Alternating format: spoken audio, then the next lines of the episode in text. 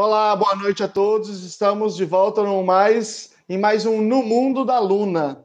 E hoje nós vamos falar sobre práticas culturais machistas e estamos recebendo como convidada a professora doutora Ana Arantes. Mas antes de pedir para a nossa convidada se apresentar e fazer uh, depois começar a nossa rodada de perguntas para ela, e que nós vamos discutir esse tema tão complexo e atual, vamos pedir para as nossas membros aqui se apresentarem. Natália, começa com você.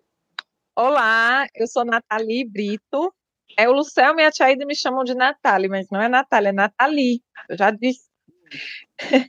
então, eu sou Nathalie Brito, sou psicóloga, é, mestre em psicologia, trabalho com análise do comportamento aplicada é, ao autismo, né, em grande maioria do meu percurso, já faz alguns anos, aí, um pouco mais de uma década, e estou muito feliz de ter a Ana aqui conosco discutindo esse tema maravilhoso.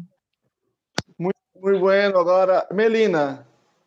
Olá, gente. Eu sou a Melina, eu sou bióloga, psicóloga, mestre e doutora em ciências pela USP Ribeirão. É, sou professora de análise de comportamento e psicóloga clínica também. E estou igualmente feliz e ansiosa, penso que eu estou nervosinha, assim, para a live de hoje, porque esse tema me importa muito e, e me interesso muito. Perfeito. Meu nome é Luciano Lacerda, sou doutor em educação pela PUC São Paulo e o pesquisador em autismo e, e educação especial. Estou vinculado hoje ao UFSCar. Professora Ana, vou pedir para você se apresentar primeiramente, que a, acho que a, a, maioria das pessoas que, que circula nesse espaço aqui, grande, ou grande parte delas pelo menos já a conhece, mas acho que é bem importante uma apresentação. Obrigada, Luciano.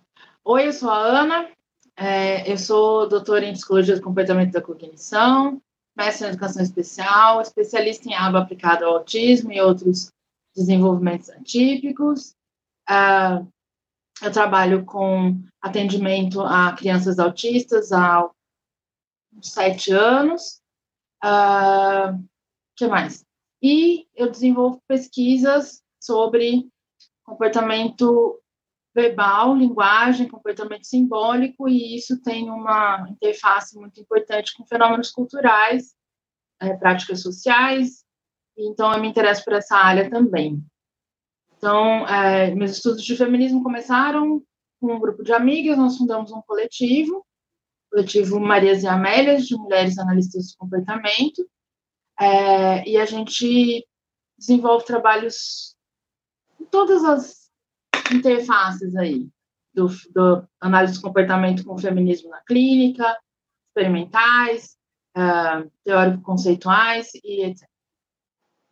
Eu, então, eu acho que a gente pode começar a pergunta por aí, porque há uma, uma impressão né, de que a análise do comportamento se dedica a fenômenos é, muito simples, né, fenômenos bem, bem é, é, específicos. Né? Básicos, né? Tipo, processos psicológicos básicos e acabou. Como se isso fosse neutro também. Exatamente. E essa ideia da análise do comportamento lidando com fenômenos culturais, com práticas culturais, é muito mais amplo do que isso. Então, a gente, um, um, faz parte do título a gente falar em práticas culturais machistas. Então, é, é, eu acho que a primeira coisa é a gente definir o que, é isso. O que, que seria uma prática cultural machista? É claro que você pode enxergar, por, só por essa expressão, a gente pode interpretar de várias formas. Mas como nós aqui é, é, lidamos com análise do comportamento, a entrevistada é uma análise do comportamento, é a ótica dela, a, a interpretação desse fenômeno é do, desse ponto de vista. Então, a primeira coisa é isso. O que, que é uma prática cultural machista? Existe isso mesmo? É verdade que existe isso? É, eu entendo que você não tenha muita ideia do que seja, mas com certeza eu, a Natalia e a Melina sabemos o que é isso. Né? São as contingências nas quais a gente trabalha 24 por 7 desde o dia que a gente nasceu. Provavelmente até antes da gente nascer já tinha roupinhas cor-de-rosa esperando pela gente. Eu acho que antes de definir prática cultural machista, a gente tem que definir prática cultural. Né? Então, na verdade, é, a análise do comportamento é, é, toda a construção do, da, da parte de, de, descrição dos fenômenos básicos, dos princípios básicos de comportamento, depois a descrição do comportamento verbal, depois da descrição da, é, de como a gente desenvolve linguagem, como é que a gente pode entender como é que são é, o significado das coisas é aprendido, tudo isso é, foi construído passinho em passinho, tijolinho a tijolinho, para que a gente conseguisse explicar o fenômeno social. Esse era, esse era o, o, o alvo lá no final da estrada que o Skinner traçou em 1953 no Ciência e Comportamento Humano. Né? Se você pegar o Ciência e Comportamento Humano, ele é dividido nessas três partes do livro, né? Ah, fenômenos básicos, comportamento verbal, práticas culturais, fenômenos do comportamento social. Então, uma prática cultural é um, uma classe de comportamentos, então, vários comportamentos, cada. É, são classes de comportamentos que têm seus antecedentes e as suas consequências, como qualquer classe de comportamento, só que essa, esse, esse comportamento ele é replicado, né, ele é emitido por muitas pessoas dentro de um grupo. E ele tende a ser ensinado de uma geração para outra para os novos membros do grupo. Então, isso é mais ou menos a definição do Skinner de uma prática cultural. Então, são esses fenômenos sociais que a gente observa, né, que todo mundo, é, é, dentro de uma, de uma comunidade, né, compartilha, né, regras, algumas regras que todo mundo segue, é, alguns tipos de comportamento que é, as mães ensinam para os filhos, os pais ensinam para os filhos qualquer membro externo que chega nesse, nessa comunidade, nesse grupo, tende a ser ensinado a se comportar da mesma maneira.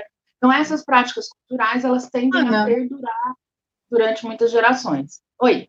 Eu tenho, eu tenho uma dúvida é, em relação a. Eu tenho uma perspectiva muito materialista das práticas culturais. Às vezes eu até acho que eu. que eu estou assim, gente, da onde que eu estou tirando essa referência? Será que é da análise do comportamento mesmo? Porque os estímulos que a gente consegue discriminar também vão estar é, pautados aí, né? Não é só o que a gente consegue descrever como regra, como comportamento observável, mas mesmo o que a gente consegue discriminar, por exemplo. Tem uma discussão meio besta, daquele povo que gosta de preciosismos, é, se existe realmente algum estímulo é, na espécie humana, neste nível de espécie humana em que a gente está, é, em comportamento simbólico complexo, em uma estrutura social muito complexa, dentro das agências de controle social que a gente estabeleceu como, como grupo, se existe algum estímulo que não seja social. Porque qualquer estímulo ele é ou construído socialmente ou colocado sob controle discriminativo de maneira social.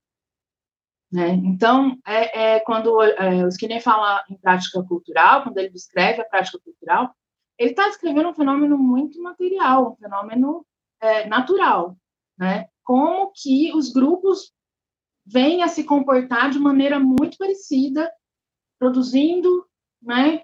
É, consequências e modificações, operando modificações no ambiente comum do grupo, de modo que essas modificações elas é, de alguma forma revertem sobre todo o grupo. Então, são, são, são realmente é a descrição de um fenômeno natural. Entendendo a natureza por uma perspectiva darwiniana bem materialista, né? Bem. É... Materialista, bem dialética e bem histórica. Que nem aquele outro elemento de cabelo branco que a gente também gosta. Aí, Ana, eu queria é, vou aproveitar, né, que você está falando de práticas culturais, e alguém comentou é, a questão do Santo Antônio aqui. Alguém, alguém fez um comentário. É, as simpatias para Santo Antônio é um exemplo. Não, aqui na, na no ah, tá, YouTube. Tá, né? Achei que era eu é, na, no YouTube, pensando. Ah. É, e aí, assim. Boa noite. É, eu Oi, sou. Oi, Evelino. Boa noite. Oi. Eu sou nordestina, mulher, é, tive uma, uma infância, uma infância com muitas privações, assim, muitas mesmo. E demorou muito tempo, muito tempo. Eu já estava formada em psicologia, eu já era professora, para eu me atentar ao feminismo e para eu me atentar ao machismo, né? E, assim, falando na, na condição de uma pessoa que é nordestina, eu vejo isso, assim, as, essas práticas culturais machistas muito gritantes ainda aqui. E aí eu queria saber um pouco também da sua experiência, você que já morou no Sudeste, que agora mora no Nordeste, se você nota também que existe essa diferença forte cultural. É. é então, é, eu vou voltar de novo um passinho para trás, né? Então, que seriam as práticas, respondendo a pergunta do Luciano que eu não respondi, que são as práticas, seriam as práticas culturais machistas seriam aquele conjunto de práticas culturais, que são essas coisas ensinadas de geração para geração dentro de um grupo de pessoas, uma comunidade, uma sociedade, e que tem um objetivo em comum. Então, as práticas sociais machistas, práticas culturais machistas, são aquelas que têm o objetivo de manter um grupo social, parte daquela população, sob controle de um outro grupo que detém poder. O que é deter poder na análise do comportamento? É deter reforçadores, né? Então, práticas culturais machistas são as práticas de opressão das mulheres, são as práticas de dominação das mulheres pelos homens, né? Então, existe um grupo dentro da sociedade que, ao qual toda a humanidade é referida, né? Então, o que, que é a, a, quem é a imagem de Deus? O homem mulher é só um pedaço de costela, né? Quem é a medida de todas as coisas? O homem, né? A mulher não entrava nem na Declaração dos Direitos do Homem. Só depois dos anos 80 e tanto que ela virou Declaração dos Direitos Humanos, né? Então, assim, são práticas que, de uma maneira ou de outra, elas produzem a maior parte dos reforçadores para uma parte, uma parcela né, de quem está ali engajado na prática e não produz, ou pelo menos não produz a mesma quantidade, o mesmo valor, a mesma intensidade de reforçadores para outra parte da população. Daí, respondendo a sua pergunta, é, talvez porque eu seja sudestina e tenha sido criada lá, eu não acho que é diferente. Eu não vejo no Nordeste é, os homens sendo mais machistas do que em outros lugares é, é, talvez as práticas de opressão sejam diferentes, mas elas são tão presentes quanto, na minha experiência. Deixa eu dar uma boa entendi, noite. Entendi, entendi. Um Bacana. Belino, um Belino que chegou agora, que é o nosso membro aqui. Só fazer um comentário sobre a fala da professora Ana. É um pouco depois da Declaração dos Direitos do Homem e do Cidadão, teve a Declaração dos Direitos da Mulher e Cidadã na França, e a autora foi morta por, por conta disso, né? É um dos precursores históricos do feminismo. Umbelino, se apresenta para nós aí. Oi, gente. Meu nome é Umbelino Neto, sou doutor em psicologia pela Universidade Federal de São Carlos, fui aluno da Ana lá e sou muito fã dessa mulher. E cheguei atrasado por problemas técnicos. Tá Perguntas? Ainda está meio com um delayzinho aí, Umbelino. É, Ana, sabe o que eu queria? Eu fico pensando muito e fico.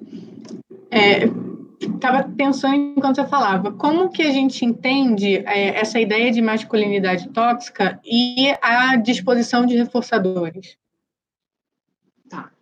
É, tem um texto, eu estou tentando lembrar o nome da autora, eu sou péssima para isso, eu devia ter feito uma lista, mas eu, em algum momento eu acho, tá? Mas é, tem uma autora do feminismo radical que é, então ela não estuda análise de comportamento, ela não é uma autora de análise de comportamento, é uma socióloga feminista que estuda feminismo, que é uma das correntes da sociologia. Né? Se a gente estiver falando de feminismo, estudos feministas, é uma, né, é uma parte da sociologia que estuda o feminismo.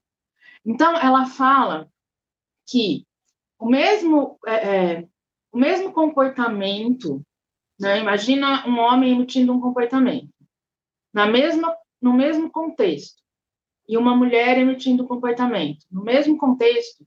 Essas duas coisas, elas, para essa autora, meu Deus, o nome dela, é, ela diz, é, as pessoas entendem a maneira como se olha para esses dois seres, né?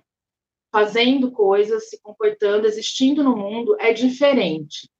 Então, o que, que ela está dizendo com isso? Que, imagina, esse, esse é um, um, esse é um dado experimental, é uma pesquisa muito replicada na área de administração e, e é, é, pessoal que trabalha com business e tal, uh, numa reunião de empresa.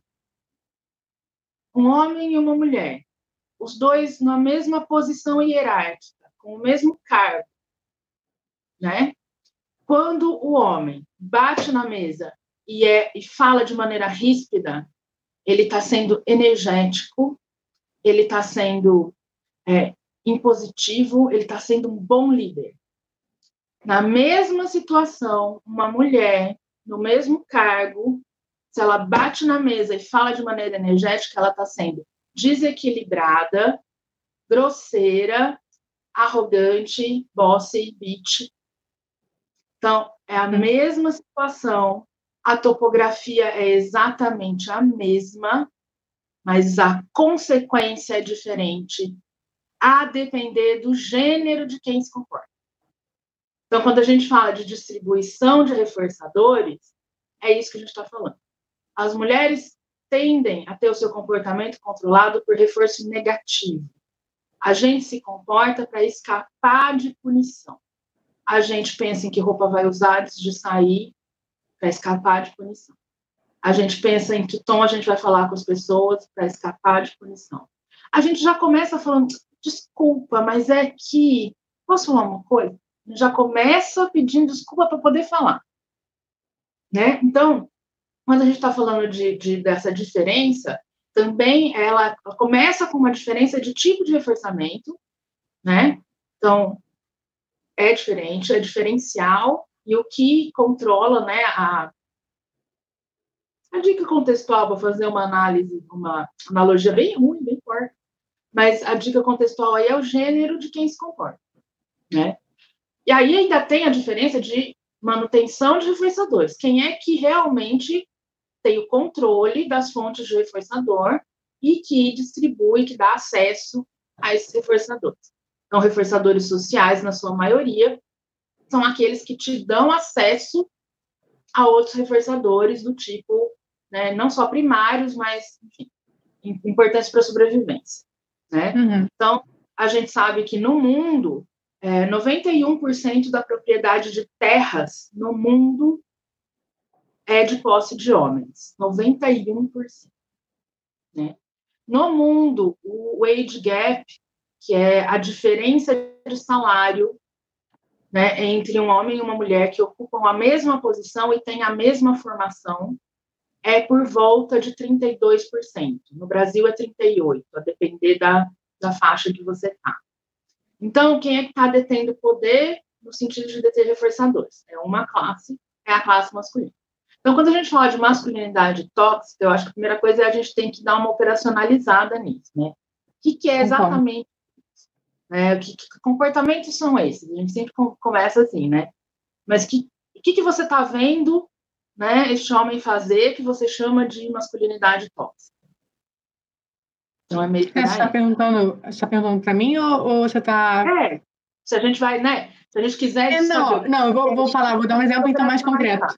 Eu lembro, eu lembro que eu vi na Noruega e foi o primeiro, primeiro lugar que eu, que eu vi uma coisa sobre, é, sobre isso, assim, era uma roda de homens, é, um cartaz da universidade, é, que estava escrito assim, alguma coisa de masculinidade tóxica, tóxica e falando por que só nos é permitido a raiva.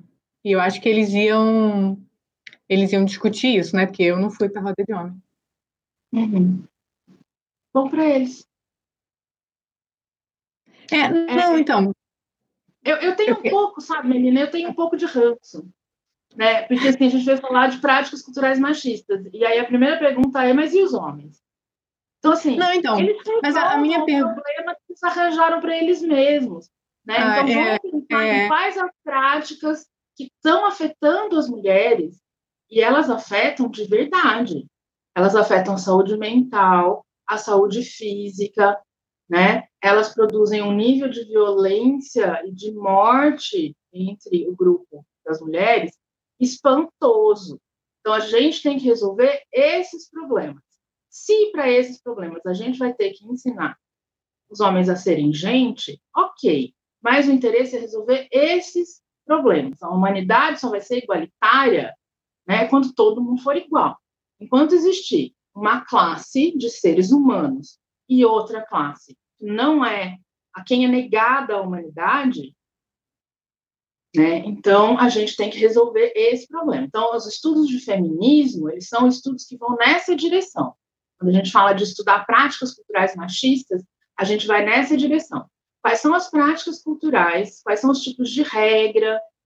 Né? Os tipos de redes de relações de significado que a gente ensina para os membros da nossa comunidade que vão se expressar em comportamentos que colocam em risco a qualidade de vida e a vida de uma parte desse grupo, das pessoas dentro desse grupo. Sim, a minha pergunta foi mais no, no, sentido de ser bastante didático, que eu acho que quando a gente coloca é, o contraste dos reforçadores, e inclusive é, a, a, minha pergunta foi no sentido de, bom, tá, como eu respondo a isso? Né? Sempre, é sempre uma dúvida quando me colocam, né, eu, ah, sou feminista, tá, mas aí alguém fala isso, e eu fico assim, tá, tenho que pensar como eu respondo. Parece um argumento muito bom, parece um argumento é, ai, mas os homens também sofrem, sabe? Mas a, a proporção de, de sofrimento é diferente. Então, é. aí a minha pergunta de falar de reforçador. Tem sido, muito é, tem sido muito discutido nos movimentos é, de, de ações afirmativas e nos movimentos identitários a coisa da, de como a gente é cobrada, né? É, é uma discussão do movimento negro, né, e que eu não estou sequestrando, mas eu estou fazendo uma analogia, porque eu acho que a analogia é muito clara para mim. Como a gente é cobrada por, além de né, se proteger, cuidar do, do, do mundo, é, tentar escapar da violência, etc., etc., a gente ainda carrega, né, ainda é colocado sobre nós o peso de educar o nosso opressor. Então, a culpa continua recaindo sobre a vítima, né? Então, é mais um comportamento que a gente vai ter que começar a aprender, que vai ser mantido por reforço negativo, ou seja, a gente está em uma situação de aversivo, de, de, né, de presença de aversivos, e a gente uhum. tem que se comportar pela retirada deles, para que a gente tenha um mínimo de, né, para que a sociedade seja equânime. Sim. Então, sabe uma, uma coisa que. o oprimido. Sim, sim. E uma coisa que eu tenho muita dificuldade de explicar em alguns contextos é contextos em que as práticas culturais machistas continuam sendo reproduzidas, ainda que só hajam mulheres. Sim.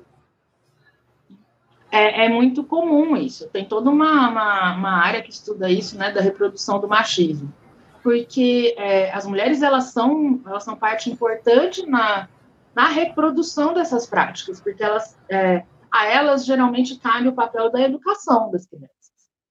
Então a gente tem essa outra coisa que o Skinner estabeleceu também lá no Ciência e Comportamento Humano é a ideia de agências de controle, né? O que, que são agências de controle? São determinados é, é, grupos na sociedade que tem a, a, a missão, não, às vezes um pouco formal, quando isso é, é uma instituição, e às vezes um pouco informal, como no caso das práticas culturais machistas, mas é um grupo dentro da sociedade meio que que tenha a missão de fazer com que as práticas de interesse dessa agência de controle sejam replicadas e transmitidas, sejam mantidas ao longo do tempo, do tempo dentro daquele grupo.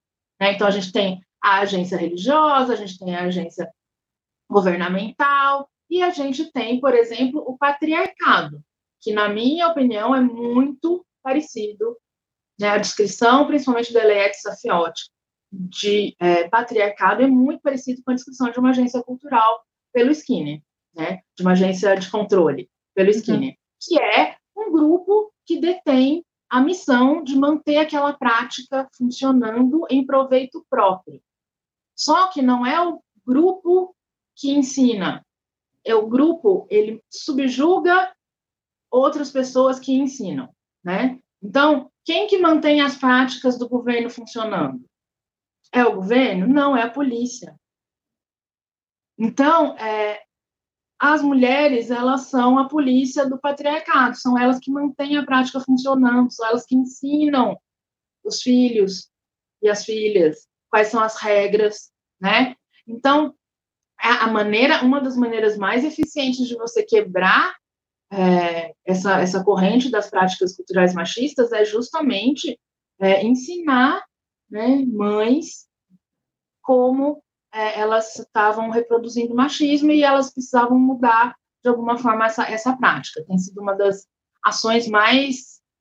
A ONU tem um programa só para isso, uhum. de educar as meninas, para que elas Sim. sejam mães. É, tem, tem, tem escolas de des, de, desaprinsamento. É meio que né, o, Desaprincesamento. Desaprincesamento, é, é, que é, né, tipo, é, princesa, né, que ideia é essa de princesa? É, e, e, é uma merda, porque, assim, foi construída na nossa subjetividade, é do tipo, dói abrir Sim. mão da princesa, sabe? Porque, nossa, queria ser, então é muito forte isso do... É, eu tenho uma aluna lá na UFSCar, eu tive né, um grupo de alunos, tenho ainda um grupo de alunas lá na UFSCar que estavam fazendo pesquisa uh, experimental, justamente sobre os tipos de controle de estímulos né, que podem estar presentes nessas práticas, que fazem com que a gente é, se comporte dessa maneira e nem perceba que está se comportando dessa maneira. É, é um conceito da psicologia cognitiva que a gente sequestrou, que chama atitude implícita, uhum.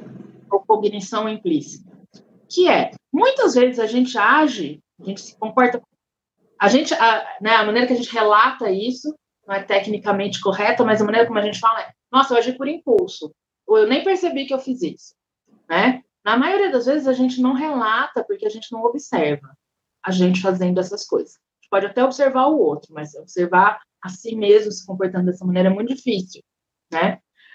Então, é, elas estavam estudando justamente é, as redes de relações entre estímulos né? Então, para quem é, estuda equivalência de estímulos e teoria das molduras relacionais, como é que esse aprendizado dessas relações entre as coisas do mundo, ele se dá de maneira muito insidiosa, principalmente quando você está falando de práticas culturais que, de alguma forma, elas, te, elas tendem a ter uma certa resistência. Se você pegar um grupo de pessoas, é, uma, uma amostra aí, né, representativa de pessoas de classe média, média média, né? 51% mulheres, 49% homens, que é mais ou menos a, a proporção da população em geral, é, 40, 40 e tantos por cento negros, é, outra parte brancos, asiáticos, indígenas, enfim, faz uma amostra representativa, né, de uma classe média, média média, e pergunta para eles, né, você é machista? Você vai ter uma proporção imensa de gente dizendo que não, não sou. Ok, não é que estão mentindo, eles não estão mentindo. Eles estão relatando, fazendo um tato, né, do que eles observam do próprio comportamento. Ok. Aí você coloca eles na frente do computador e você dá para eles pares de estímulos pares de estímulos. Você mostra na tela do computador, assim, pares de estímulos. E ensina para eles apertar um botão vermelho ou um botão verde, a depender se eles concordam ou não com aqueles pares de estímulos. Então, aperta o botão vermelho se você concorda com esse par de estímulos, aperta o botão verde se você discorda desse par de estímulos. A pegadinha está, esse par de estímulos aparece muito rápido. E o tempo que a pessoa tem para apertar o botão é, sim, dois segundos. Na verdade, a gente fez com um segundo e meio. Um segundo e meio. Repete isso, assim, um monte, um monte de vezes e vê o resultado. Aí a outra pegadinha é que os pares de estímulos eram assim: mulher competente, homem incompetente. A dificuldade que quase todas as pessoas têm para apertar o botão de discordo né? Quando tem mulher competente e que a maioria das pessoas tem para apertar, apertar o botão de concordo, em homem incompetente é imensa. Então, é um efeito. Era, era mulher competente e discordo. Ou concordo? Era mulher é. competente, concordo, mulher, é, homem incompetente, discordo. Uhum. Né? As pessoas nem percebem o que elas estão fazendo, a maioria delas não consegue relatar. O que elas relatam é, elas tiveram muita dificuldade. Era muito difícil, eu sabia que eu tinha falado errado, mas na hora, na hora que eu vi, eu já tinha respondido. Né?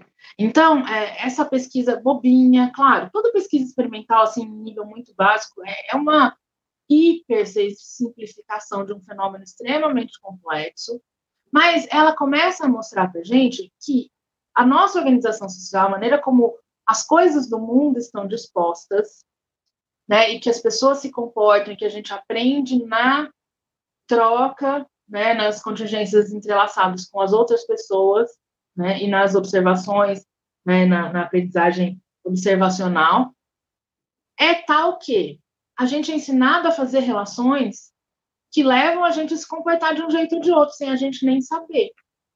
Né? Coisas do tipo, é, instintivamente, que é outra palavra que a gente usa de maneira muito errada, mas enfim, instintivamente a gente desconfia de uma mulher que está com uma roupa muito provocante. Né? a gente não confia nela no sentido de falar, nossa, aquela mulher deve ser uma puta de uma professora universitária, ela deve ser, olha, aquelas que tem título até na. Já ganhou um prêmio Nobel. Se tiver duas mulheres na sua frente, uma vestida de mini saia, roupa colante, decotada, muito maquiada, e outra vestida de taierzinho, uma maquiagem bem suave, para qual das duas você vai? Se alguém te disser, procura a professora ali, ó.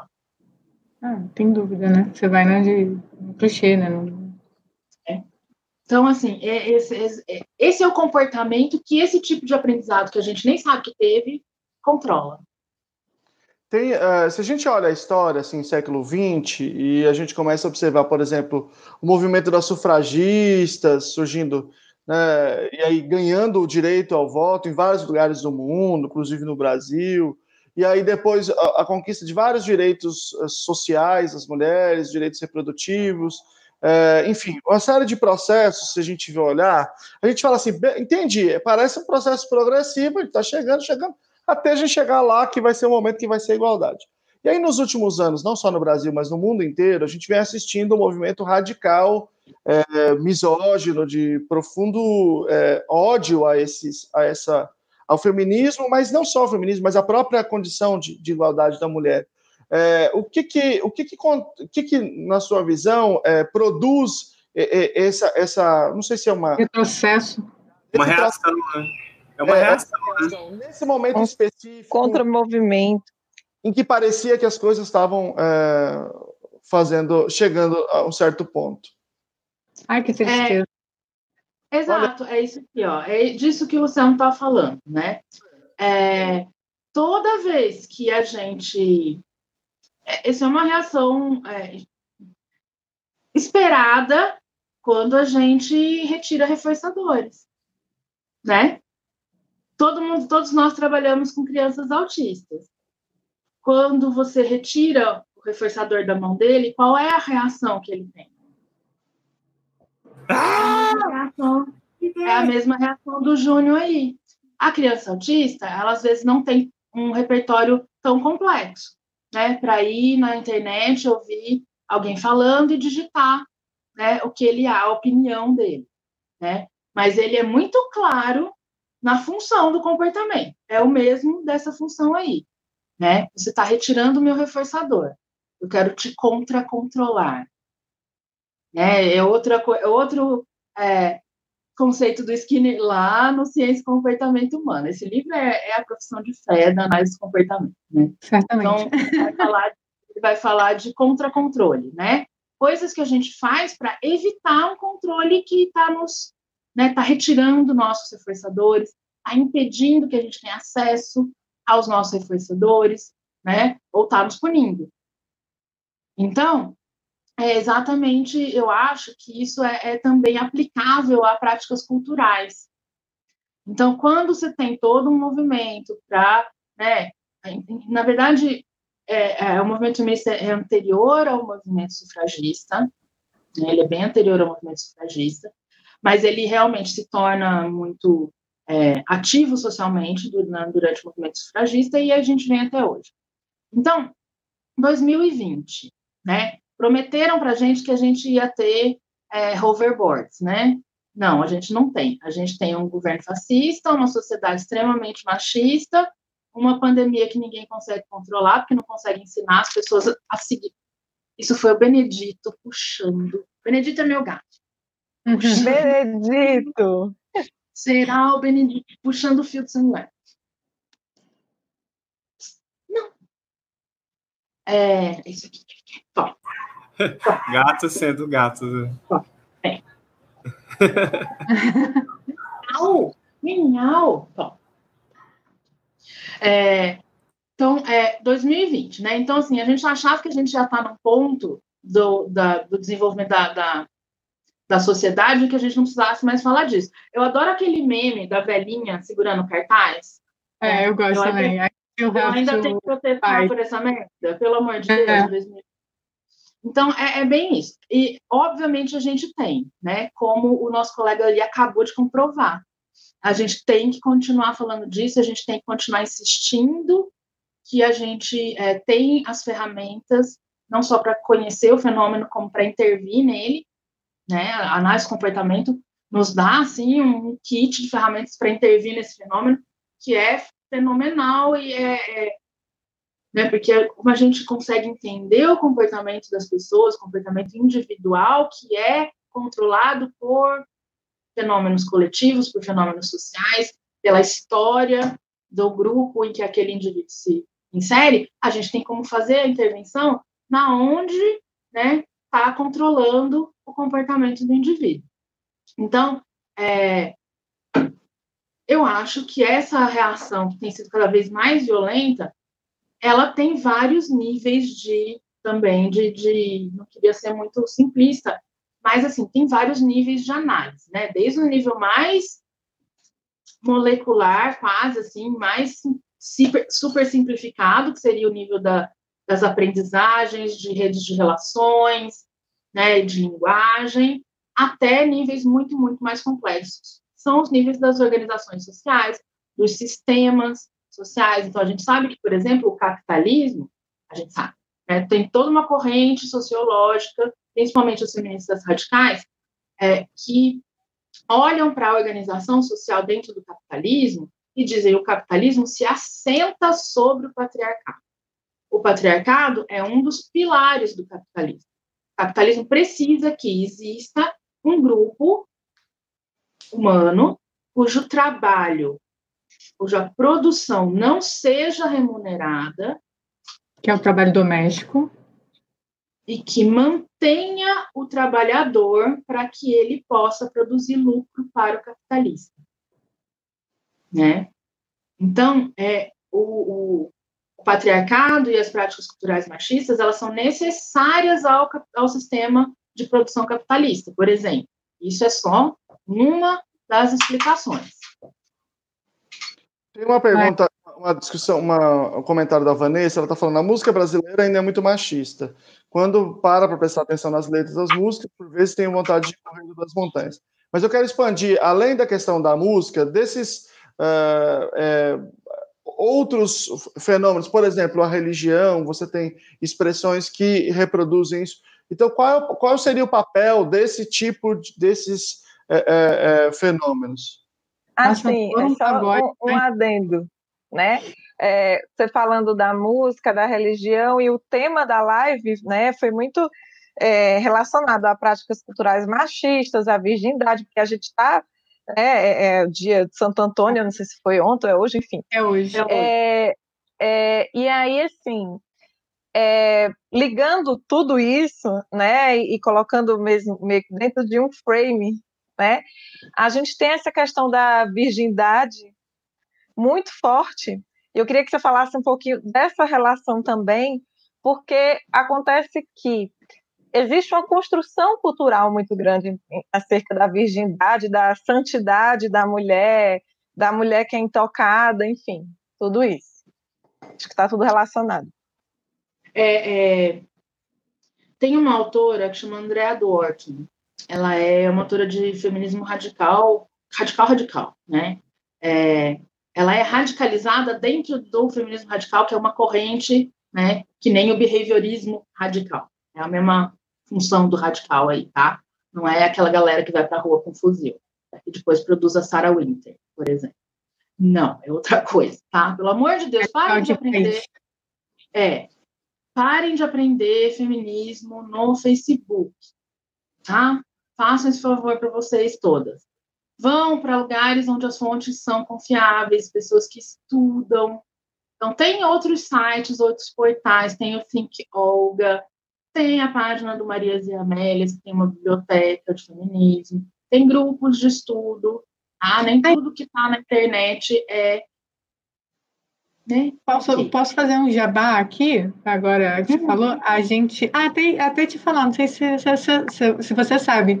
Ano passado, a gente criou, a gente, eu, Fietka e Natália, duas amigas do Rio Grande do Norte, o coletivo Maria Emília, de mulheres revolucionistas. E, assim, foi, foi muito inspirado no Marias e Amélias e, e pensar em Maria Emília Yamamoto é uma puta pesquisadora é, brasileira de psicologia evolucionista e que eu acho que eu vou... A gente está meio apertado no tempo, eu vou misturar as duas perguntas, aproveitando esse jabá, assim, assim, práticas sociais machistas na religião, eu acho que é relativamente fácil, acho que você vai, assim... É, é, é muito óbvio, né? É. é. Agora, a gente criou muito, é, muito do, do, nosso, da nossa motivação para criar esse coletivo é, é observar dados, resultados de pesquisa, vieses metodológicos machistas. E, e aí eu queria que você falasse um pouquinho de machismo, práticas culturais machistas na ciência. Né? E... Deixa, eu, deixa eu retomar lá a, a pergunta da Nath. Eu acho hum. que, é, é, que foi também a pergunta da, da colega ali, né? Então, assim, essas coisas que vão ensinando a gente a reproduzir as práticas culturais machistas, elas são muito sutis, né? Ninguém vai na escola aprender o beabá no machê, apesar de ter coisa lá também assim. Elas são práticas que vão sendo ensinadas de forma sutil para as pessoas, né? Então, as músicas, né?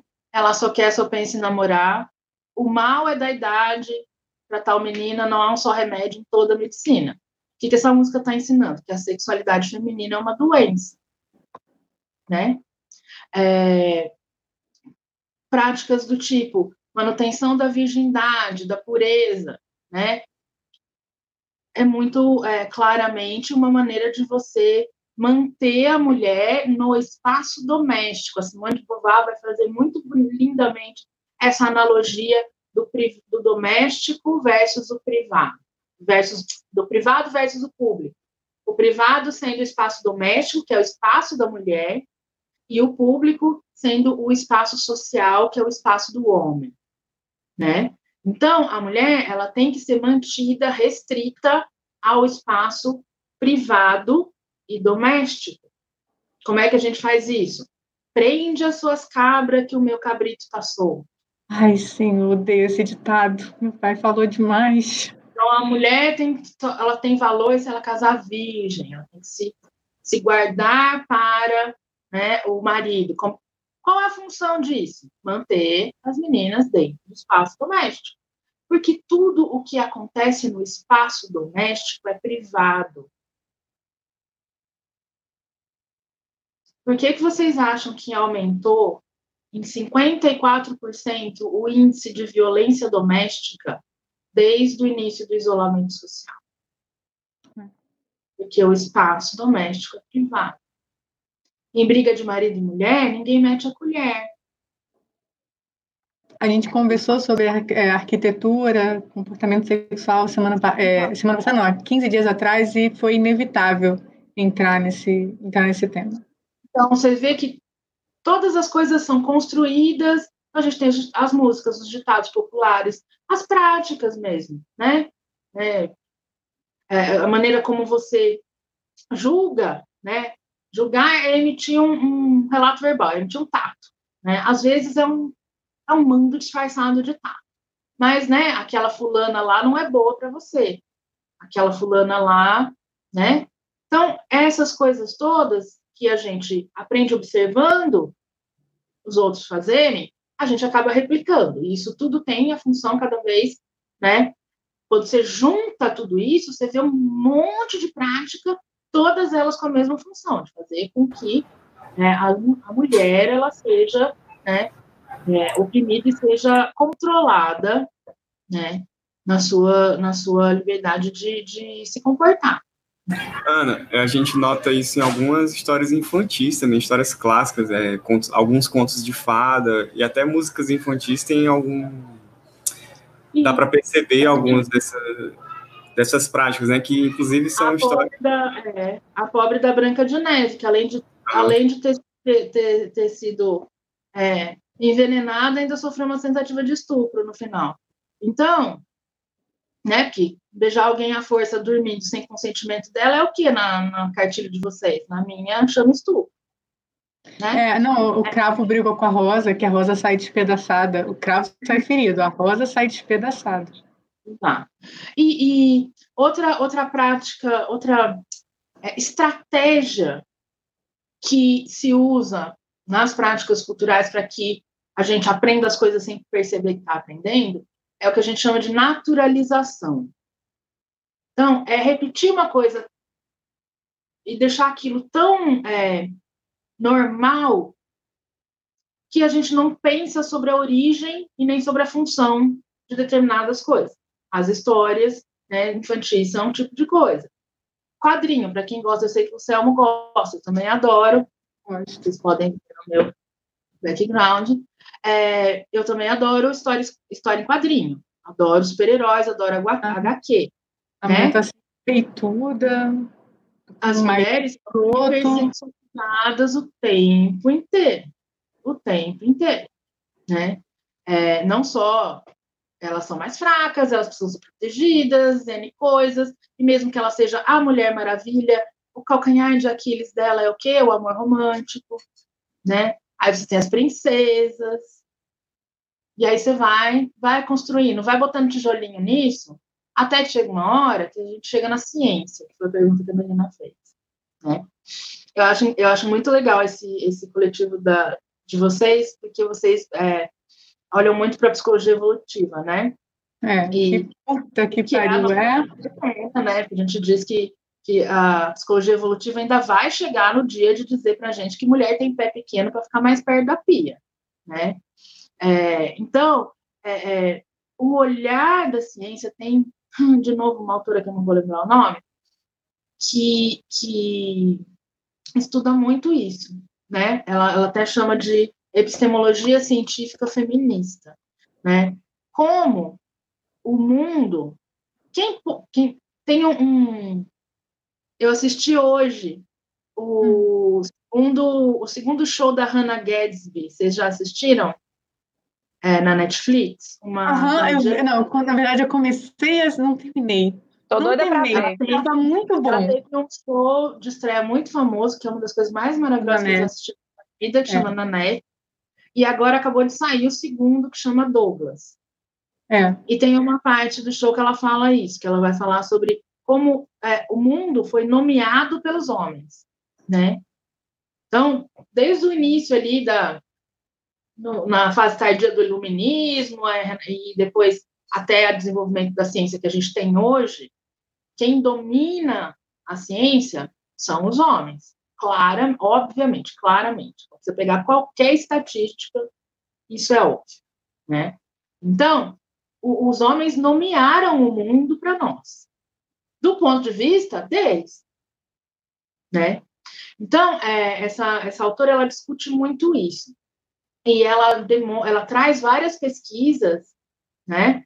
É, que ela vai colocar.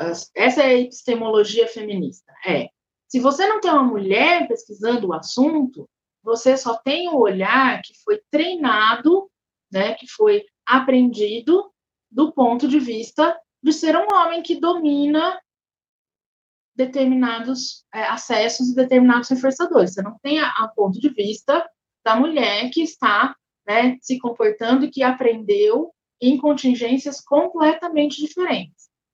Então, você perde informações. E ela vai trazendo várias pesquisas demonstrando isso. Uma das que eu acho mais, é, é, assim, arquetípicas é, é mulheres, homens, uma das coisas que mais mata homens é infarte, né? Sabe disso. Ok. Só que se você pegar o número de homens e o número de mulheres que chegam no hospital com quadro de infarte, as mulheres morrem mais.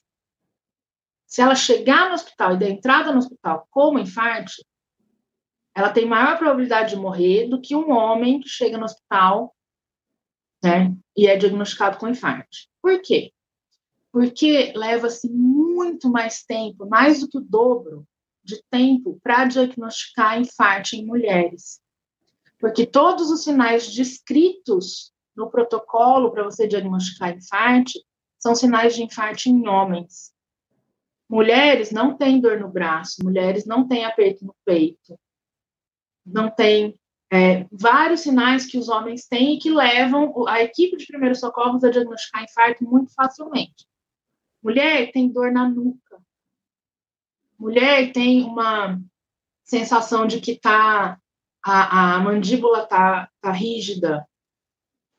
Então são sinais e daí a mulher chega com esses sinais e ninguém sabe o que, que é. Ah, ela tá tendo um piripaque, dá um, um ansiolítico para ela, tá tudo certo. E aí ela morre de infarto. A mesma, a mesma, coisa acontece com os protocolos de diagnóstico do autismo, que são, que são descritos pelo, pelo comportamento típico de meninos. É, teve uma revisão recente é, sobre isso, que aproximou, né, em vez de ser 4 para 1, estão falando de 3 para 1, e na própria revisão eles descrevem a necessidade de você criar instrumentos separados, de você criar uma versão do, do EIDOS, do, do ADR, que seja específico, que descrevam comportamentos de meninas porque eles aparecem de uma maneira bastante diferente. Eles aparecem de maneira diferente. A, a o CDC já está usando uma terminologia que eu acho muito mais funcional. É, eles já não dizem mais para cada é, quatro meninos com autismo existe uma menina com autismo. Falam para quatro meninos diagnosticados com autismo é feito apenas um diagnóstico em meninos. Então, eles já estão assumindo, no tipo, na maneira como eles descrevem o dado, que não é que existe menos, é que a gente diagnostica errado, né?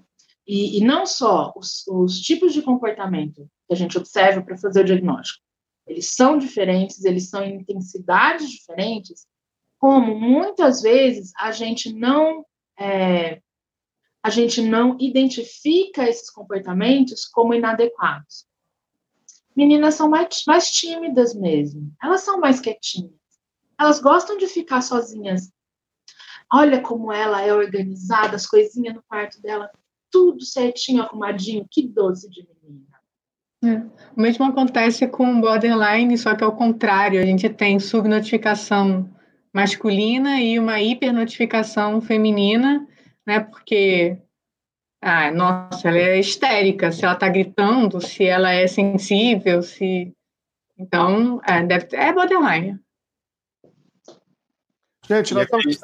Aqui a gente está falando de estereótipo de gênero, né? Que, é, que aí, aí a, a, gente poderia entrar na temática das questões de gênero, que dá tema para outra live, inclusive. Infelizmente, para várias, principalmente nas tretas sobre isso, né? Gente, nós estamos chegando ao final, faltam cinco minutos para o nosso horário. Eu vou passar uma rodada para a gente falar as palavras finais e depois, por último, a professora. Não tem mais pergunta? É, então, as pessoas fizeram mais é, consideração, né? Então, é, menos perguntas. Por exemplo, a Tazinha falou da Bela Adormecida, que é a do beijo também, né? A, a Jéssica. A Jéssica. Esse da Jéssica eu achei bem interessante, viu? Esse comentário da... Esse tema se torna mais difícil hoje, porque as práticas culturais estão mais estruturadas, estruturais, não são tão óbvias. Não é mais sobre mulher não poder trabalhar, mas sim como ela é vista ali. É, acho que tem a ver com a questão da, da, da naturalização, né? Que a professora Ana sim. É, falou. E... Isso, isso não aparece no nosso. É na, na, nossa, no refinamento das nossa, da nossa visão como psicólogos e né, psicólogos e psicólogos. Porque tem caso em livro que coloca machismo só se for agressão e violência física. É. Como se a mulher querer emagrecer, como se os transtornos de alimentares. É coincidência. É. É, é, é. E assim. Eu queria fazer um comentário também. Foi. Desculpando. Ah, não. É, eu estava só me lembrando de alguns colegas é, e, e, e, primos, inclusive, que eu acompanho em rede social, e eles compartilham coisas bem machistas e antifeministas. E é, é, é bizarro, que aí eu tenho que, tenho que ir lá discutir, é bem chato, mas vamos lá. Aí, é tipo, aí tem coisas que, do ponto de vista de, de, desses materiais que eles compartilham, é que muitas dessas discussões, inclusive que a gente está trazendo aqui, é como se fossem muito. Ah, não, isso é muito, isso é um exagero, isso que vocês estão falando. É um exagero, não é assim. E, é, e me lembrou exatamente isso quando você falou em agressão, Melina, porque é, uma, eu tô me lembrando só de um meme lá que eu vi, era assim, um, é, tipo assim, um cara agrediu a, a mulher em casa. Aí os caras, os outros caras normais que fazem tudo certo em casa. Ué, é, tipo assim, eu, eu sou esse cara, tipo assim, como se, se essas discussões feministas tivessem... Tivessem colocando todo mundo ali. É, aí o que, aí que, que eu respondi? Olha esse dado do IPE aqui de violência doméstica. Mas eu acho que, é, como, como amplamente demonstrado nos últimos três meses, as pessoas não, só, não querem falar de dados. Elas não sabem ler dados. Dados não afetam o comportamento da maioria das pessoas. Dados afetam o comportamento da gente na nossa bolhazinha de classe média alta, rica e branca, tá? E olha lá. E, e olha muito e olha lá. lá. Moro, muito, muito eu moro num bairro muito chique aqui em Fortaleza. Se vocês vissem a rua como é que tá, né? Enfim, então isso ficou para mim muito claro, né? Mas eu acho que você apontar algumas práticas, às vezes, é muito, muito importante. Tem uma, um, um outro tipo de fenômeno que chama microagressões.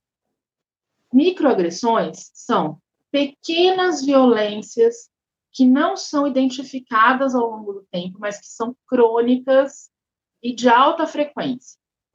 E tem várias pesquisas demonstrando que pessoas de grupos minoritários que são expostas a essas microagressões, elas têm a qualidade de vida e de saúde mental muito afetada por isso. Sabe o que é microexpressão? Você está lá na reunião do seu laboratório, está todo mundo no, na mesa, e o orientador vira para uma mulher e fala: Pega um café para mim, por favor. Né? Pois, é, é, pois é. Outra microagressão. Nossa, tá gostosa hoje, hein? Isso não é um elogio. Não. Né? É, você fica tão bonita quando você se arruma também isso também não é um elogio. Né? E a gente é... faz muito isso, né? Nossa, tempo, é muito difícil de, de, discriminar. Tempo inteiro. E esse acúmulo dessas microagressões, e muitas delas são simbólicas, e isso tem um efeito enorme na saúde mental das pessoas, das mulheres, das pessoas negras, das minorias que são agredidas, né, diária nessa base diária. Acabou, né, Luciano? É, nós, estamos, nós estamos. Deu uma hora agora, temos um tempinho para fazer um, um, um, uma girada aí. Então vamos. A, é, primeiro a ordem alfabética, Melina. Bom, gente, muito obrigada aí por acompanhar a gente, obrigada pelos comentários, até pelos comentários que a gente não conseguiu ler no ar.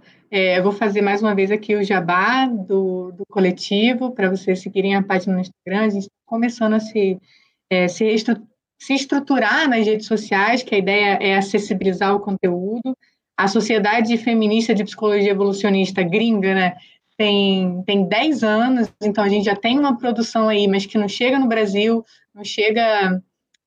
A gente sabe que saber falar inglês é uma questão de classe, é, é, no, no, nosso país, então a gente já começou a traduzir algumas coisas, vai começar a disponibilizar material, e a ideia é juntar braço aí para tentar fazer uma ciência menos machista.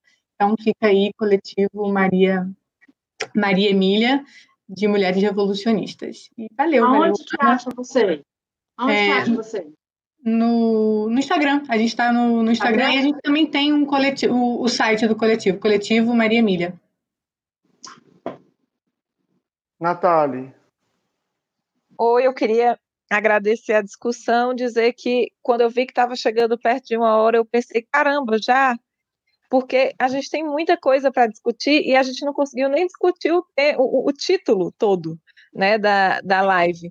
E assim, eu queria dizer que enquanto mulher, mãe, né, eu acho que vale a gente fazer depois uma outra discussão só sobre isso, sobre maternidade compulsória, sobre as exigências que existem em cima da mãe e nesse no mundo que eu trabalho, né, assim, do TE é um negócio assustador, assustador, né? É, e dizer assim, eu acho que tem muito pano para manga, tem muita coisa para ser discutida. Né? Muito obrigada a todo mundo que participou. Umbi.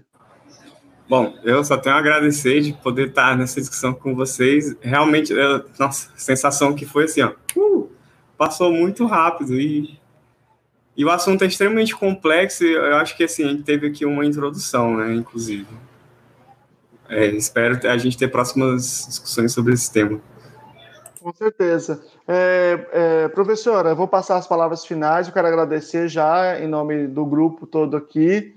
A gente tem feito algumas discussões. É, é assim, eu acho que o papel, é, a gente vai levantando algumas bolas, né? A gente discutiu vários temas muito importantes aqui, e aí, e aí eu acho que isso fomenta. Tem muita gente que, que acho que a partir disso aqui também, a gente sempre faz uma discussão com pessoas com conhecimento vasto no tema, cita autores, fala de coletivo, por exemplo, falou do coletivo, então já, já as pessoas é, se encaminham, eu acho que tem esse papel de, de multiplicador. Então, agradeço imensamente pela presença e passo é, as palavras finais para você falar com o povão aí.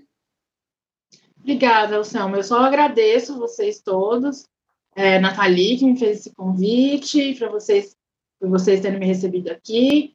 Melina e Umbelina, que eu estou morrendo de saudade, do povo lá de São Carlos. É, Luciano também, que eu não vejo há um tempão, foi meu aluno também. É, muito obrigada, eu acho que é isso. É, é um assunto extremamente complexo, é, tudo que é fenômeno social, né, a gente tem que ter muito, um olhar muito é, cuidadoso para essas complexidades, porque são muitos agentes envolvidos, são variáveis em níveis muitos diferentes de observação, e, e eu acho que a gente é, é, precisa começar a pensar em como a análise do comportamento realmente precisa se posicionar, né, que é uma coisa que é, eu tenho eu tenho feito muita questão na minha carreira, né, dessa posição, primeiro com Marias e Amélias e agora com o coletivo sócio-behavioristas também, eu também sou membro fundadora, é, de que a gente tem que se posicionar, a gente está numa posição de imenso privilégio, né, de quem pôde fazer uma universidade federal de alta qualidade, de quem pôde estudar fora do país, de quem pôde fazer mestrado, doutorado, pós-doutorado.